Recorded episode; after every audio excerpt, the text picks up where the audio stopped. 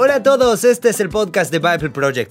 Soy John Collins y esta es una conversación con Tim Mackey. Ambos somos fundadores de Bible Project. Somos un estudio de animación y producimos diferentes tipos de contenido para ayudar a las personas a experimentar la Biblia como una historia unificada que nos guía a Jesús. Muchos nos conocen principalmente por nuestros videos de YouTube. Ha sido un placer hacerlos. Y esta es la tercera de una serie de conversaciones en cuatro partes sobre el cielo y la tierra. En el último episodio hablamos sobre la percepción que tenían los profetas hebreos del cielo. Todos los pasajes clave de los profetas que apuntan a la esperanza del mundo no consisten en gente que abandona la tierra y sube al espacio de Dios. Es lo contrario, es que el espacio de Dios llega y se superpone completamente con la tierra. Hablamos brevemente de la esperanza profética de la resurrección de los muertos. Como Dios es el creador del mundo y los humanos arruinaron tanto el mundo, Dios tendría que recrear y hacer nuevo su mundo y no abandonarlo. Y por lo tanto, si Dios iba a hacer eso, su amor y compromiso con los humanos, que son terrícolas, de alguna manera también tendría que ir más allá de la tumba y redimir incluso la tumba. Luego hablamos de Jesús y de cómo Él se nos presenta como una persona que conecta el espacio de Dios con nuestro espacio. Los autores del Nuevo Testamento nos lo presentan con lenguaje e imágenes que se extraen del conjunto de ideas del cielo, el templo y el jardín del Edén. El punto central es que el reino celestial de Dios ahora se convertirá en una realidad terrenal en y por medio de Jesús. Luego hablamos de cómo Jesús veía el templo en sus tiempos. En vez de ser el lugar de encuentro del cielo y la tierra, Jesús dijo que era una cueva de ladrones. Así que él afirmó que iba a reemplazarlo y reconstruir el templo en la forma de su propio cuerpo resucitado, y que luego la comunidad de sus seguidores se convertirá en el nuevo lugar de encuentro del cielo y la tierra.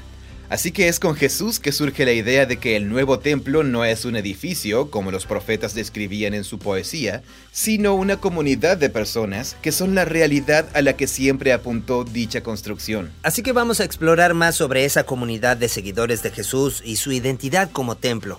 Y también vamos a hablar de algo que me ha estado inquietando y con suerte ustedes también se han preguntado durante la conversación. Todo esto es genial, pero tengo curiosidad por saber qué pasará cuando yo muera. ¿A dónde iré? ¿Qué sucederá en ese momento? Muy bien, aquí vamos.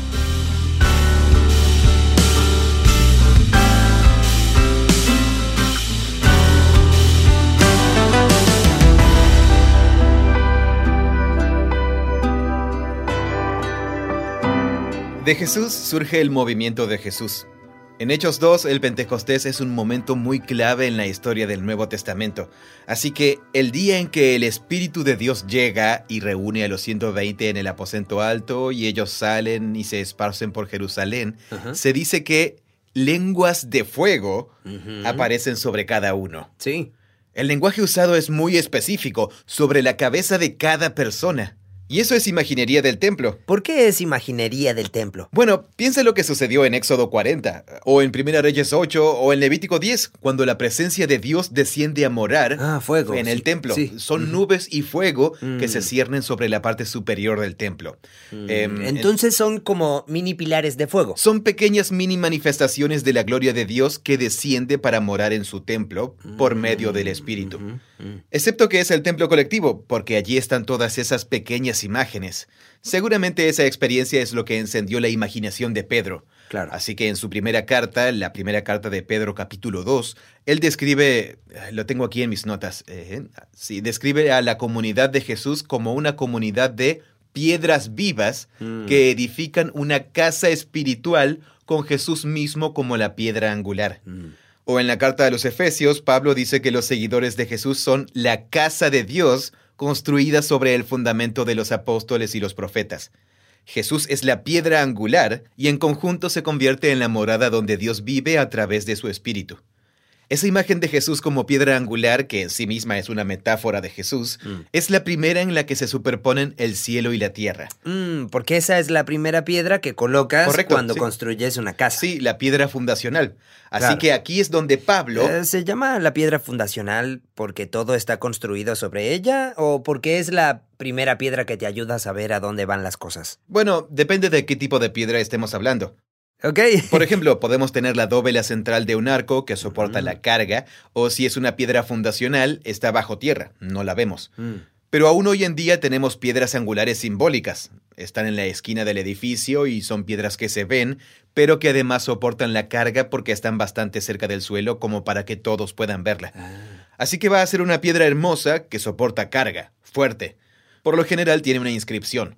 Así que Jesús es eso. ¿Y sería la primera que se pone y luego todo se construye a partir de ahí? Sí, correcto. Ah, Hay muchas referencias a esto. Bien. Colosenses 1, Pablo dice, a Dios le agradó que morara su plenitud en el Hijo. Mm, Ese es lenguaje del templo, de la plenitud de Dios que mora o reside. no habla solo de la deidad de Jesús. Ah, bueno, sí, pero U- usa el lenguaje de templo. usa imágenes del templo para hablar de Jesús como el divino barra humano. Ah, Así que de esto fluye toda la teología de Pablo de la iglesia como templo. Y las dos expresiones más claras están en su primera carta a los Corintios.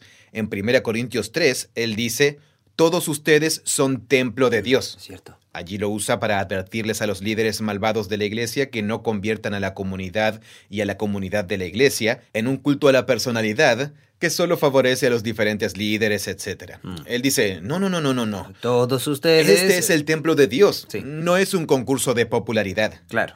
En 1 Corintios 6, él usa la idea diciendo, todo el cuerpo de ustedes es un templo Mm. para reforzar la santidad y la pureza del templo. Por lo tanto, No te acuestes con cualquiera. no te sí. acuestes con alguien con quien no estés casado. Exacto, sí. Así es como aplica él la idea ahí. Es una idea versátil que Pablo puede usar para hacer afirmaciones sobre quién es Jesús, para hablar de la naturaleza de la iglesia como el lugar donde mora Dios. Puede usarla para hacer desafíos morales a la gente, ¿entiendes?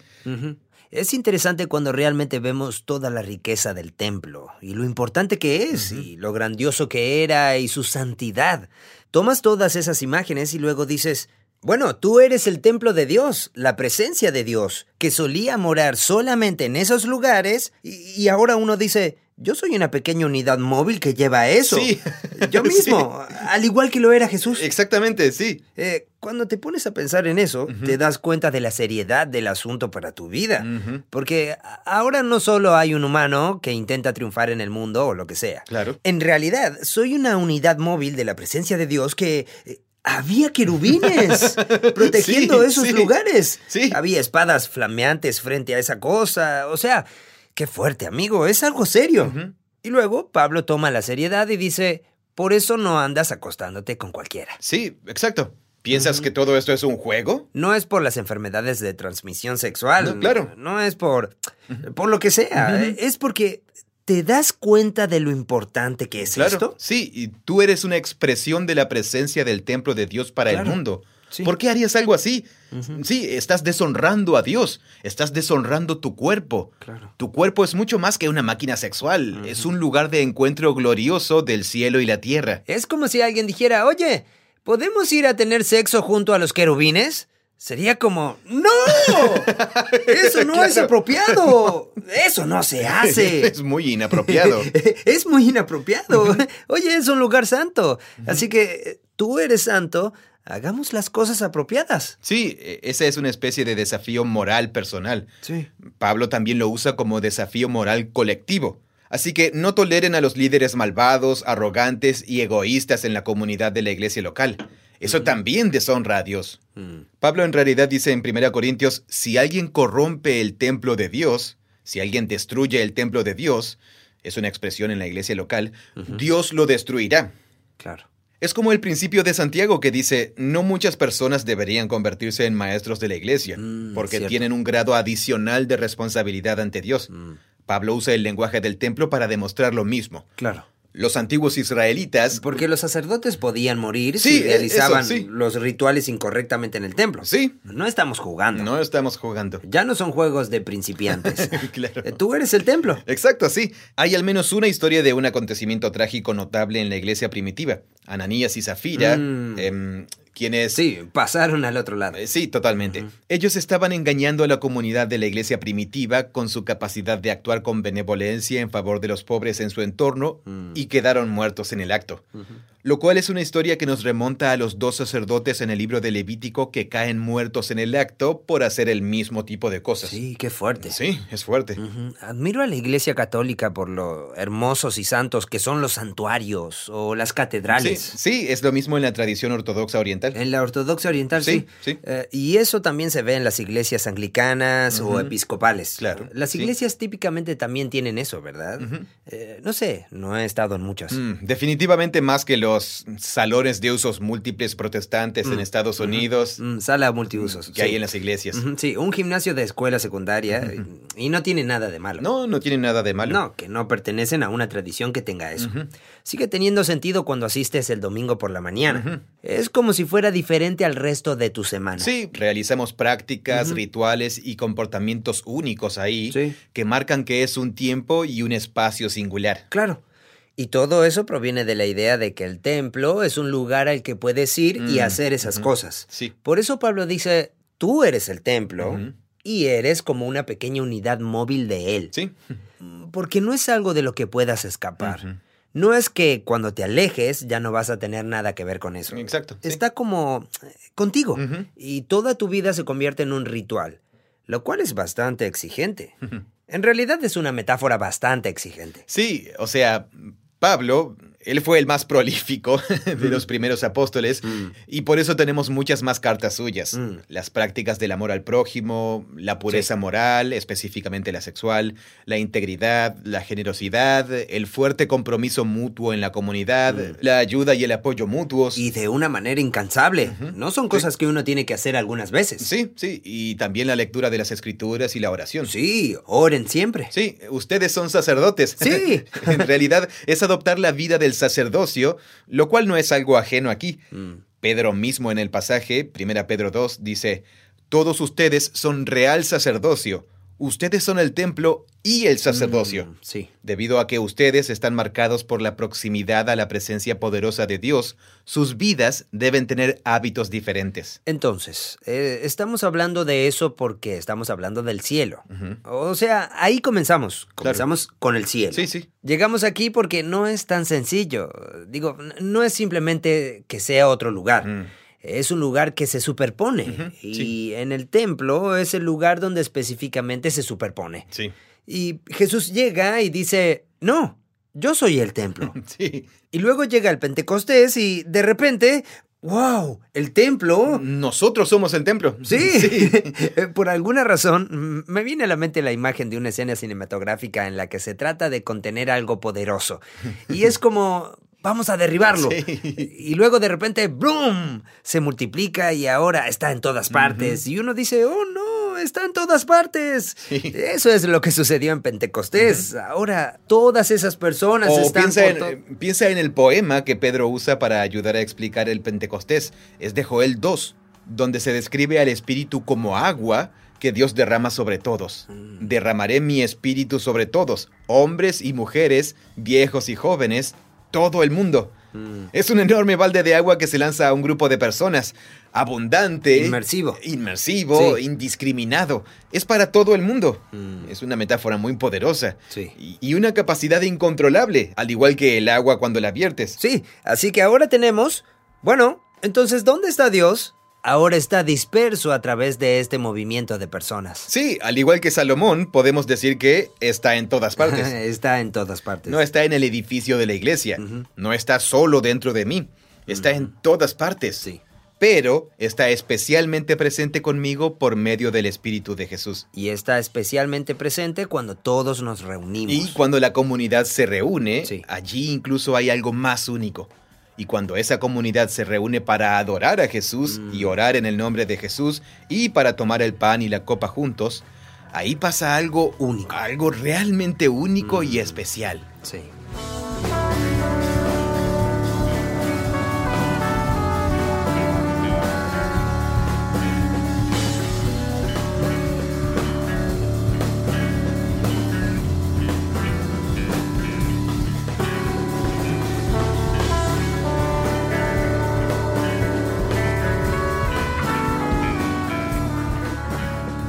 Así que ahí es donde estamos en este momento, supongo. Es una parte del movimiento de Jesús y de la creencia de que Jesús es el templo y que la misma presencia y poder divinos que Él tiene están disponibles para nosotros.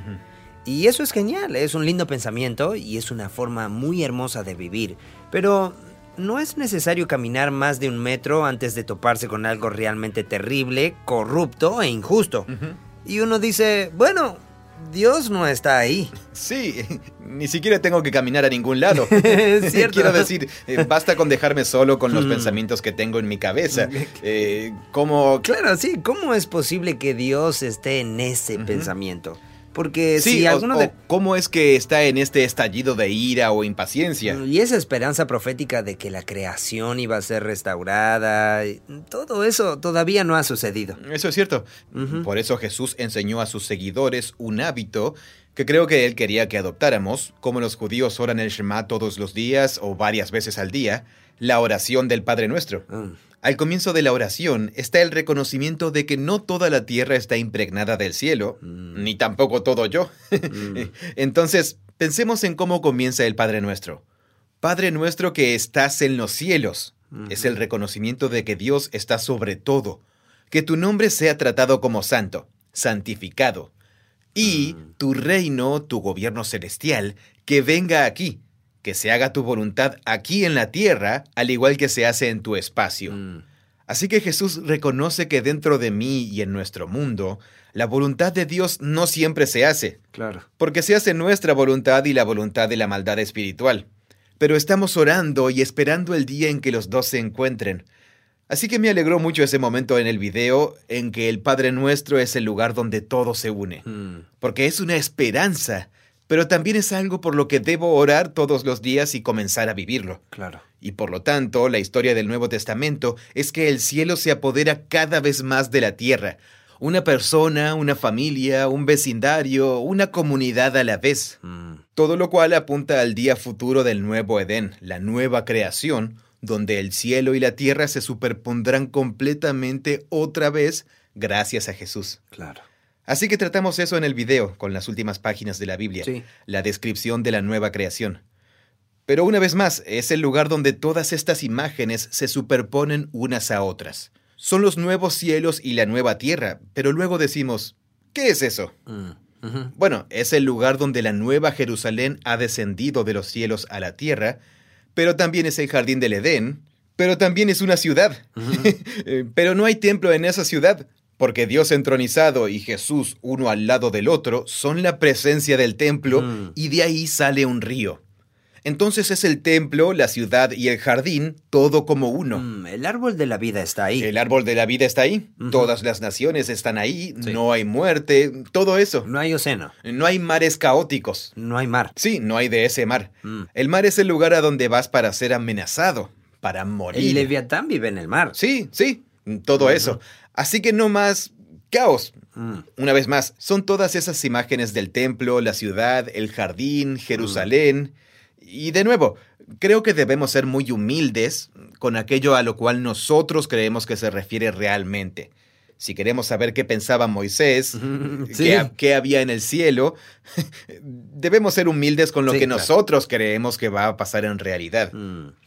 Esa es una excelente manera de expresarlo, porque, o sea, imagínate, no sé, este es un experimento mental extraño, pero eh, imaginemos que dentro de 100.000 o 200.000 años, Sí, los humanos van a estar viviendo en un lugar completamente diferente. claro. sí. O sea, de una manera muy diferente a lo que podemos imaginarnos en este momento.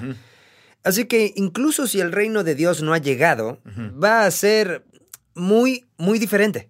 Incluso dentro de 100 años, Claro, o sea, sí. extremadamente diferente. Nos imaginaríamos. Sí, y cosa. van a mirar hacia atrás y van a decir, así que esos cristianos realmente creían que lo que fuera, Sí. van a decir, Tim y John en ese podcast realmente creían que iba a haber un río en la tierra. ¿Que una ciudad grande descendería del cielo? Y van a decir, no lo sé. Supongo que si estuvieran aquí hablando con nosotros, dirían, ¿creían eso? Y nosotros diríamos, esa es la imagen que tenemos. ¿Qué más tenemos? Sé lo que es un árbol Claro. y sé lo que es un arroyo. Sí. Y suena bien. Sí. No tengo ninguna otra forma de imaginármelo. Así que sí, eso es lo que creo. Pero, ¿eso es todo? Probablemente no. Probablemente no, porque la imagen comunica más que la imagen misma. Mm. O sea, esto es poesía. Eso es poesía. Organizas las palabras en combinaciones únicas que comunican más de lo que esas palabras por sí solas eran capaces de comunicar. Mm. Esa es la naturaleza de las metáforas y las imágenes. Entonces, ¿qué es una creación completamente nueva llena de abundancia, donde la presencia de Dios es tan común como... O sea, ¿a qué se refiere eso? Y creo que eso es difícil para la mayor parte de la gente. Mm. Es difícil para mí, e imagino que es difícil para la mayor parte de la gente, estar de acuerdo con esa ambigüedad. Es mucho más agradable poder aferrarse a algo muy concreto. Claro. Eh, pero decir, no sabemos qué significa eso, pero tenemos esperanza en ello. Es algo extraño. No sé lo que espero exactamente, pero tengo esperanza en ello. Bueno, ¿Verdad? No sí, no quiero... No creo que debamos decir que no sabemos lo que significa. Mm, Bueno, lo siento, sí. Podemos estudiar estas imágenes y su trasfondo en la Biblia y saber lo que, Bueno, lo que eh, significan. No sé qué significa si me lo encuentro de pronto la semana entrante, Mm. eh, ¿cierto? O sea, si sucediera en Bogotá y yo fuera allá, diría, no sé qué es eso. Y tú dirías, esa, esa es la cosa, el río Sí, y sí, el... ya- ya y- veo. Y yo diría, no sé, no sé, ¿cierto? o sea... Sí, e- estamos hablando de que el... ¿Cómo sé cuando lo he visto? Mm. Eh, y si no sé cuando lo he visto, ¿cómo puedo ser parte de eso? Mm. ¿Sabes? ¿Y, y cómo lo Sí, busco? Bueno, O sea, eh, aquí es donde la resurrección de Jesús es el prototipo de toda la cuestión, ¿sí? Mm. Eh, la resurrección de Jesús se describe como el primer acto de la nueva creación. Bien. Así que piensa en la forma en que los apóstoles, los discípulos de Jesús, se relacionan con Jesús resucitado. Mm, A veces no lo reconocen, sí. pero otras veces sí. Es una característica muy extraña de la historia donde hay una continuidad con el Jesús que conocían antes, porque tiene los agujeros de los clavos y todo ese tipo de cosas. Mm. A veces lo reconocen, pero hay otros momentos en los que no tienen idea de quién es. Es la misma persona. Correcto. Así que hay algo ahí que Jesús tenía un cuerpo. Sí. No era un fantasma. Pero su cuerpo era tal que tenía cosas que eran indescriptibles y muy desconocidas, y eso hacía que pareciera que nunca hubieran conocido a esa persona. Mm. Pero hay otras cosas al respecto que eran como, ah, ese es Jesús, a quien conocí y amé y seguí por todas partes. Mm. Así que para mí esa idea tiene algo muy rico, que la nueva creación es una creación. Claro. Soy un terrícola. No estoy destinado a vivir sin un cuerpo en el cielo. Estoy hecho para la tierra. Claro. Va a ser una versión del mundo con la que aparentemente estoy familiarizado, que conoceré, pero no tendrá las influencias corruptoras de la muerte, el pecado y el egoísmo. Mm. Y eso será tan diferente que también habrá momentos en que nos preguntemos, ¿qué es esto? Mm, no lo reconozco. No lo reconozco. Claro, sí. ¿Crees que va a suceder gradualmente o va a llegar de repente y ¡boom! ¿La nueva creación? Sí. Ah, amigo. Eh, Entonces, ah, aquí vamos. Aquí vamos. Eh, es, es que todo eso tiene que ver con la cronología del regreso de Jesús Ajá. y las etapas y Ah, el milenio. sí, sí, sí, todo ese Es tema. muy complicado Sí. porque todo se describe a través de poesía e imágenes proféticas apocalípticas. Ah, Solo quiero saber, eh, como que venga tu reino, que se haga tu voluntad en la tierra como en el cielo. sí. A ver, si yo oro eso todas las mañanas, eh, debería hacerlo, no lo hago. O sea, me vino a la mente justo cuando estabas hablando de no orar esa oración textualmente, porque se ha vuelto una repetición de memoria, pero simplemente orar eso como, bueno, Dios hoy... Claro, orar tu propia paráfrasis. Sí, una paráfrasis. ¿Por qué no hacer simplemente eso? Es buena idea. Sí. Es una muy buena idea. Sí. Los cristianos lo han hecho durante miles de años. Ay, amigo, soy un pésimo cristiano. No, no lo eres. De todos modos. Así que oro eso. Digamos que oro eso todos los días. Y de verdad estoy anticipando que el reino de Dios va a llegar hoy de alguna manera. Y también sé que Jesús dijo que el reino está aquí. Sí. Y de alguna manera, el reino está aquí.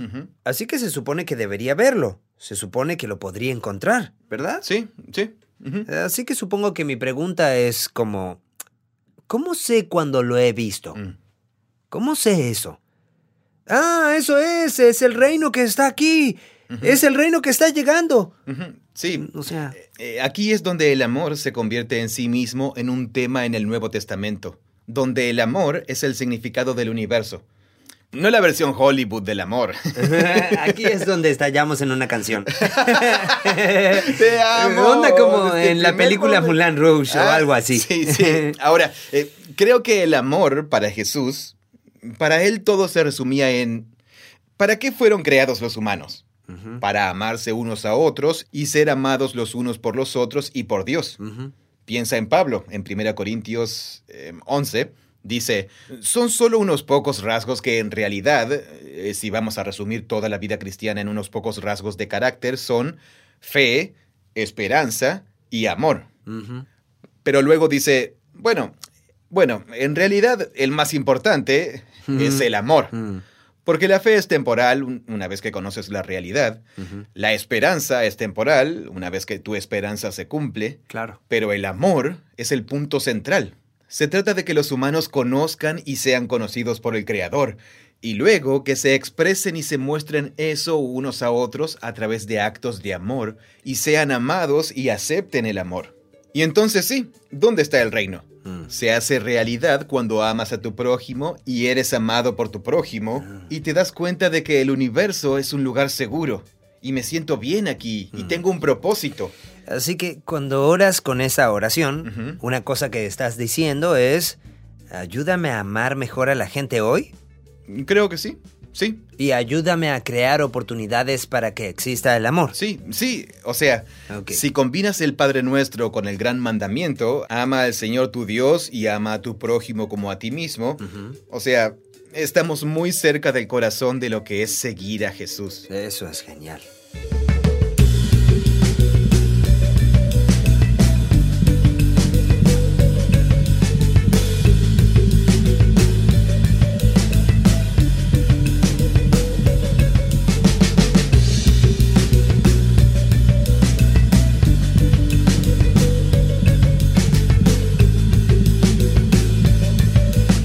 Así que hemos tenido una conversación de un par de horas sobre el cielo. El cielo es una idea mucho más interesante y compleja de lo que creía. Creo que le pasa a la mayor parte de la gente. Claro, no es para caricaturizarlo. No es un chiste. No es una caricatura. Y está conectado con vivir la vida de una manera plena y muy hermosa ahora mismo. Es como la conclusión a la que llegamos, lo cual es súper genial. Sí.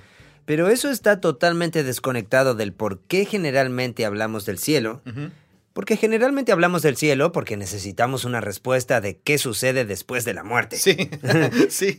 Porque hay un abismo extraño ahí. Como, sé cómo es la vida ahora y un día las luces se apagan. Mis neuronas dejan de funcionar, la sangre deja de bombear, mi cuerpo comienza a deteriorarse. La conciencia se va. Nadie sabe cómo es eso. Nadie ha estado allá y ha regresado y ha dicho, ah, así es como es. Con excepción de las experiencias cercanas a la muerte, que algunas son muy sospechosas, algunas son locas y otras geniales. No lo sé, pero hay todo un interrogante respecto a ¿qué sucede? Y por lo tanto, el cielo siempre ha sido la respuesta a eso. Sí, sí. Y en nuestra conversación, el cielo no ha sido la respuesta a eso. Sí, claro. El cielo ha sido la respuesta a por qué la Tierra es como es ahora y a cómo se supone que debo vivir y a cómo puedo encontrarme con Dios hoy. ¿O dónde encuentro lo que Dios está haciendo en este momento? Claro, sí. Responde a esas preguntas, no responde a qué sucede cuando mueres. Ok, habiendo dicho eso, ¿Qué sucede cuando morimos? bueno, eh, no afirmo saber la respuesta a esa pregunta. Eh, podemos rastrear en la historia de la Biblia cómo funciona ah, eso. En la mayor parte de la Biblia hebrea, el Antiguo Testamento, la respuesta es que entregas tu espíritu. Tu aliento regresa a quien te lo dio y vas a la tumba. Mm. Y a la tumba nunca se la describe como nada más que una existencia sombría, por lo general aparece en poesía, así que no sabemos muy bien a qué se refiere. Mm. Pero tu nombre vive a través de tus hijos y tu linaje, etc. Pero luego volvemos a la esperanza que ya describimos, de que el amor y el compromiso de Dios con la creación y su pueblo deben ser más fuertes que la muerte misma, si Dios es verdaderamente Dios. Mm. Así que desarrollaron la esperanza de la resurrección. Entonces, a lo que la esperanza de la resurrección no responde es a ¿Qué me sucede entre el momento después de mi muerte y cuando resucito? Y el momento en que resucito. Eso. Hay cuatro textos en el Nuevo Testamento eh, que son sumamente breves que tratan esto. Durante ese tiempo intermedio, ¿estás muerto? Y eso podría haber sucedido hace 3.000 años. Sí, o ayer, hasta la futura resurrección. Lo cual es difícil siquiera imaginar que es eso, pero tu cuerpo se re rehace. Entonces, tres pasajes, y todos usan la misma frase, lo cual es muy interesante. El primero es el del ladrón crucificado junto a Jesús, que tiene una especie de conversión durante el lecho de muerte, por así decirlo, mientras muere. Ya sabes, dice, acuérdate de mí, Jesús. Y Jesús dice, hoy, estarás conmigo en el paraíso. La palabra griega paradiso fue la forma en que se tradujo la palabra hebrea Edén en el Antiguo Testamento. Mm. Hoy estarás conmigo en el Edén. Eso es lo que dice. Una vez más, es una visión de que ahí está la presencia del templo de Dios. Claro. Ahora, ¿sabes? Al decir hoy, ¿quiso decir antes de que se ponga el sol? Eh, creo que vamos a morir en cuestión de momentos y horas aquí. Cuando esto termine, esta ejecución, estaremos juntos en el paraíso. En la presencia del templo de Dios. Mm. Em, y ¿No fue que solo estaba siendo amable? No, no, no, no. Eh, yo creo que, cielos, creo que Jesús lo decía en serio. Mm. Eh, en ese momento lo dijo en serio, mm. que el amor de Dios por su mundo y por lo tanto mi compromiso con ustedes se extiende. Se extiende a partir del momento en que abandonamos nuestro cuerpo. Eh, así que no es que... ¿Jesús creía eso? Jesús aparentemente creía que había una forma de existencia que seguiría teniendo después de abandonar su cuerpo. Claro. Y esa existencia no era en su cuerpo resucitado. Bueno, ok. O sea, uno pensaría que Jesús sabía que la continuidad de espacio-tiempo cambiaba después de la muerte y que sería en el cuerpo resucitado en el futuro. Eh, sí. Eh, así que, bueno, por un lado tenemos eso. Pablo hace un comentario en su carta a los filipenses cuando está en prisión. Él piensa que tiene buenas posibilidades de ser ejecutado pronto y dice, eso no sería tan malo. de hecho, casi preferiría que me ejecutaran, porque dijo, moriré y estaré con Cristo, lo cual dice que es preferible a seguir en prisión, y está dividido entre las dos cosas. Luego en 2 Corintios capítulo 5 habla de cómo el sufrimiento te hace esperar la nueva creación y cómo la muerte realmente no es la tragedia en que la convierte el mundo griego, porque es una ventaja. Dice, si estoy lejos de mi cuerpo, estoy en casa con el Señor. Hmm. Así que las tres frases usan con. Claro. ¿Cuál es el estado de los creyentes después de que mueren físicamente, pero antes de la resurrección? Con Jesús. Esa es la respuesta del Nuevo Testamento. No dicen cielo. Esas fueron tres. Dijiste que hay cuatro. Hay cuatro, sí. La última son las visiones apocalípticas en el libro de Apocalipsis. Juan ve la presencia del templo de Dios y luego ve debajo del altar. Así que es como si estuviera viendo el templo en el cielo, el mm. templo celestial de la presencia de Dios. Él ve debajo del altar los seres, las almas mm. de las personas incorpóreas que habían sido martirizadas por defender la palabra de Dios. Así que ve a los mártires mm. en el templo celestial de Dios, clamando, ¿cuánto tiempo, oh Señor, pasará antes de que juzgues la tierra y vengues nuestra sangre? Mm. Es una visión apocalíptica sobre los mártires que claman justicia. Pero el punto que es consistente es que están con Dios. Claro. Están con Dios. Entonces, lo que sucede después de que mueres es que estás con Jesús. Estás con Jesús. Ok. Pablo no concibe esto como un estado permanente y en realidad ni siquiera lo ve como un estado deseable. Em, eh, lo ve deseable porque estás con Jesús. Claro, sí. Eh, él no lo ve deseable a largo plazo porque el punto central es la nueva creación. Mm, exacto, claro. Así que Pablo en sus mismas cartas más adelante en Filipenses dice, estamos esperando del cielo un Salvador cuando mm. Pablo dice más adelante en Filipenses que su ciudadanía está en el cielo, no se refiere a y por lo tanto hacia ahí es a donde estás yendo. Lo que continúa diciendo es, la ciudadanía de ustedes está en el cielo y estamos esperando un Salvador de allí que mm. venga aquí y transforme todo. Claro. Así que pienso que para mí, como pastor, esa es una pregunta muy común en los funerales cuando las personas han perdido a su mm, abuela. Sí, cierto. Y para mí... Entonces, ¿cómo haces un funeral? Em, hablas de...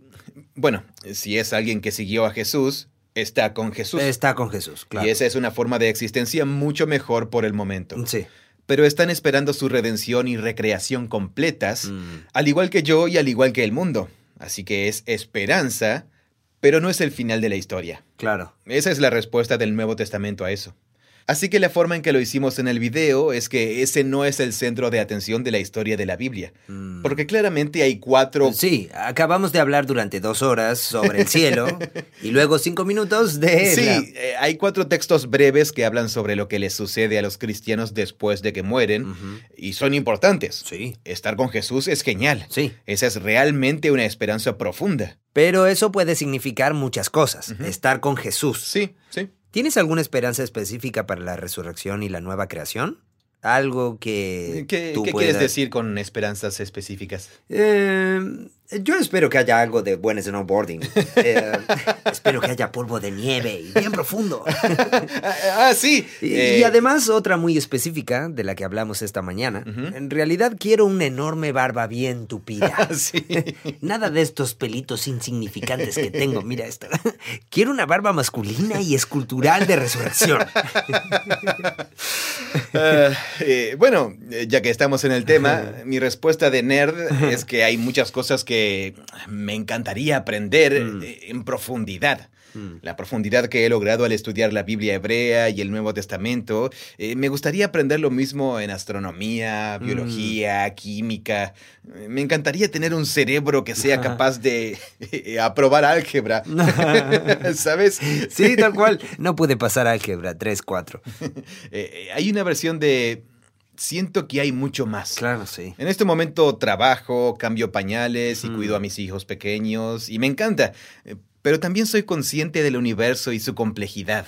Me encantaría saber más sobre esa complejidad. Yo quiero aprender a tocar el violín. Sí, y bueno, eh, una es esa y otra es volverme experto tocando un instrumento, ya sea la guitarra o, o la trompeta.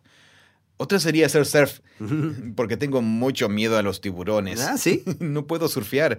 Eh, lo he hecho algunas es veces. irracional. Tú sabes que eso es algo Es irracional. totalmente irracional, sí. Pero no puedo. Wow. No puedo hacerlo. Eh, podemos llegar a lograrlo, amigo. Crecí con el skate.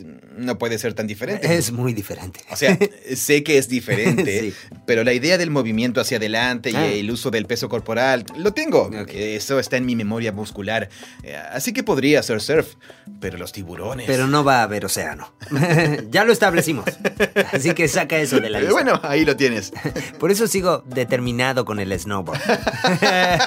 Por- porque sabemos que hay una montaña del Señor. Sabemos que hay montañas.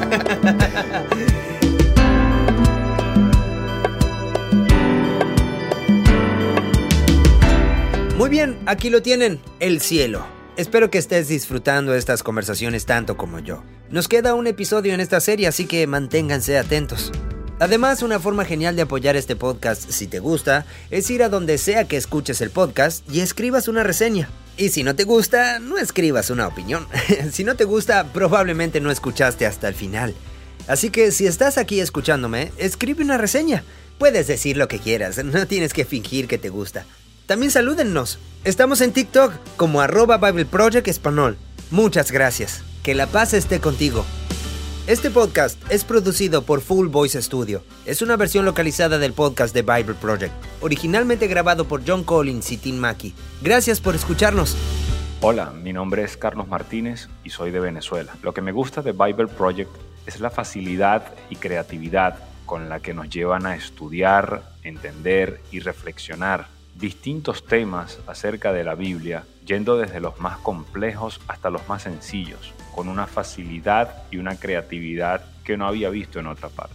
Creemos que la Biblia es una historia unificada que nos guía a Jesús. Bible Project crea recursos gratuitos para ayudarte a experimentar la Biblia. Todo lo que creamos está financiado por generosos benefactores de todo el mundo. Puedes ver toda nuestra biblioteca de podcast, buscar otros recursos y dar en nuestra página web spa.bibleproject.com.